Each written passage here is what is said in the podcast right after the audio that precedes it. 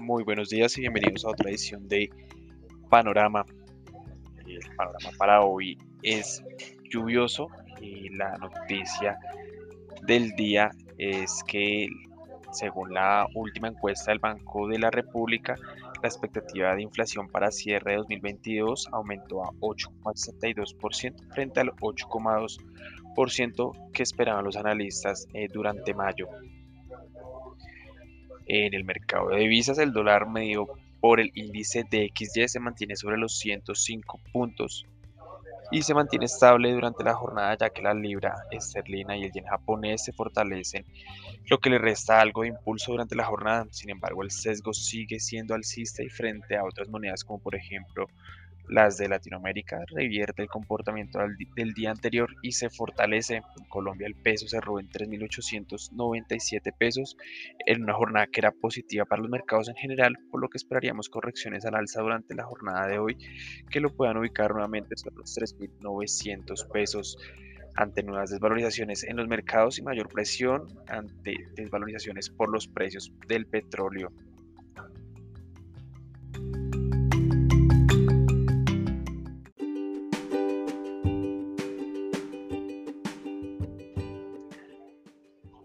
Continuando con el panorama en renta variable, las bolsas internacionales corrigen en esta mañana el movimiento alcista que hubo ayer luego de que se conocieran las decisiones de la Fed.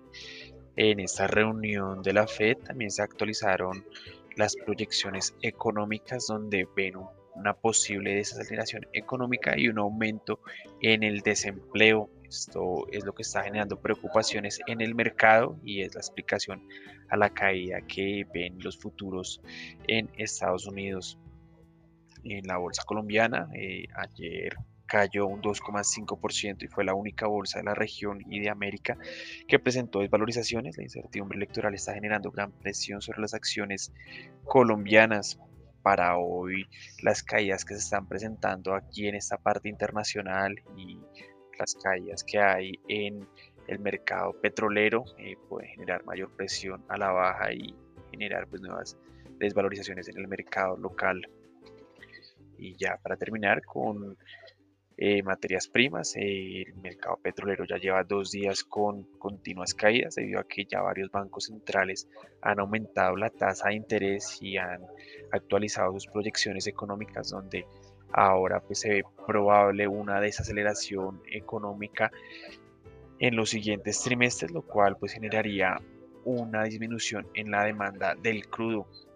Los precios del Brent se ubican en 118 dólares por barril y el WTI en 114,6 dólares por barril. En gas natural los precios siguen incrementándose. Hoy el gas natural de Europa sube un 15% eh, esto debido a que Rusia anunció una menor exportación hacia Europa.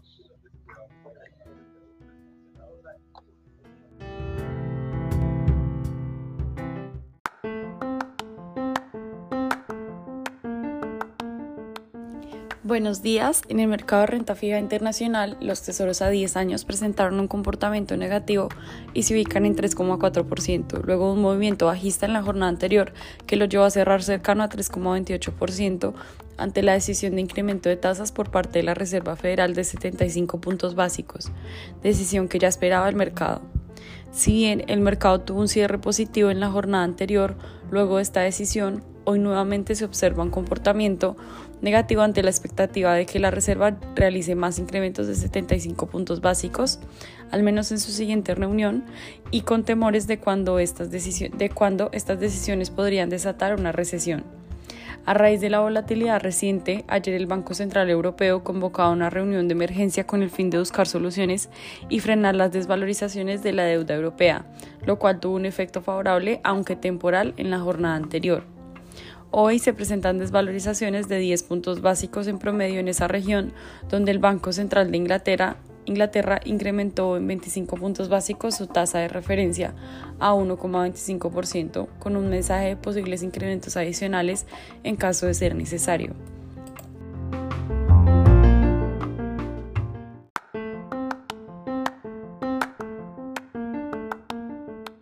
En el mercado de renta fija local, durante la jornada del miércoles, los test tasa fija presentaron una valorización de 24,53 puntos básicos en promedio.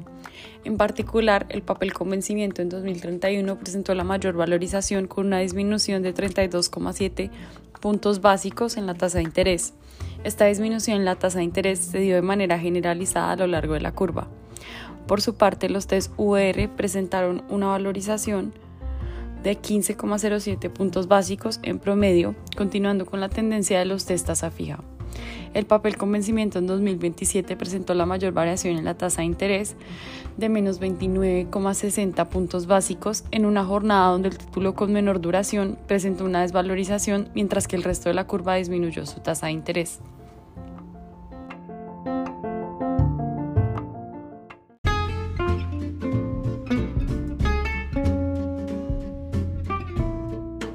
Continuando con el panorama nacional, tenemos que la Comisión Segunda del Senado de Colombia, en primer debate, aprobó la incorporación de Singapur como Estado asociado a la Alianza del Pacífico, en la que está Chile, Colombia, México y Perú. Se prevé que los siguientes debates de proyecto de ley en plenaria queden para la siguiente legislatura que arranca el 20 de julio próximo. Hay que recordar que esta iniciativa incluye 25 capítulos en disciplinas como acceso a mercados de bienes, medidas sanitarias y fitosanitarias, reglas de origen, obstáculos técnicos al comercio, cooperación económica y aduanera, facilitación del comercio, inversión, comercio electrónico, comercio transfronterizo de servicios, entre otros. Por otro lado, el Departamento Administrativo Nacional de Estadística informó en el primer trimestre de 2022 el Producto Interno Bruto de Bogotá el cual creció 11,5% respecto al mismo periodo de 2021. De manera que las actividades económicas que más contribuyen a la dinámica del valor fueron comercio al por mayor y al por menor, reparación de vehículos automotores y motocicletas, transporte y almacenamiento, alojamiento y servicios de comida que crecen 15,4%. De acuerdo con el DAN, este crecimiento contribuye 3,4 puntos porcentuales a la variación anual del valor agregado.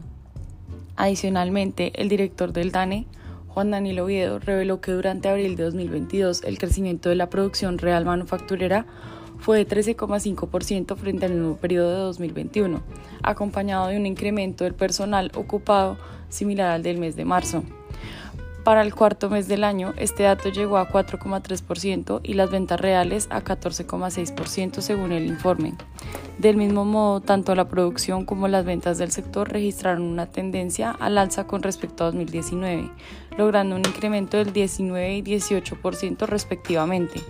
No obstante, en esta comparación el empleo no tuvo ninguna variación, lo que significa que los avances no están dando, no están demandando un mayor número de empleos. El mayor crecimiento del sector manufacturero lo aportó la elaboración de bebidas, la confección de prendas de vestir y la fabricación de papel y cartón. Por su parte, Cundinamarca, Antioquia, Bogotá y Valle fueron los departamentos que jalonaron este incremento.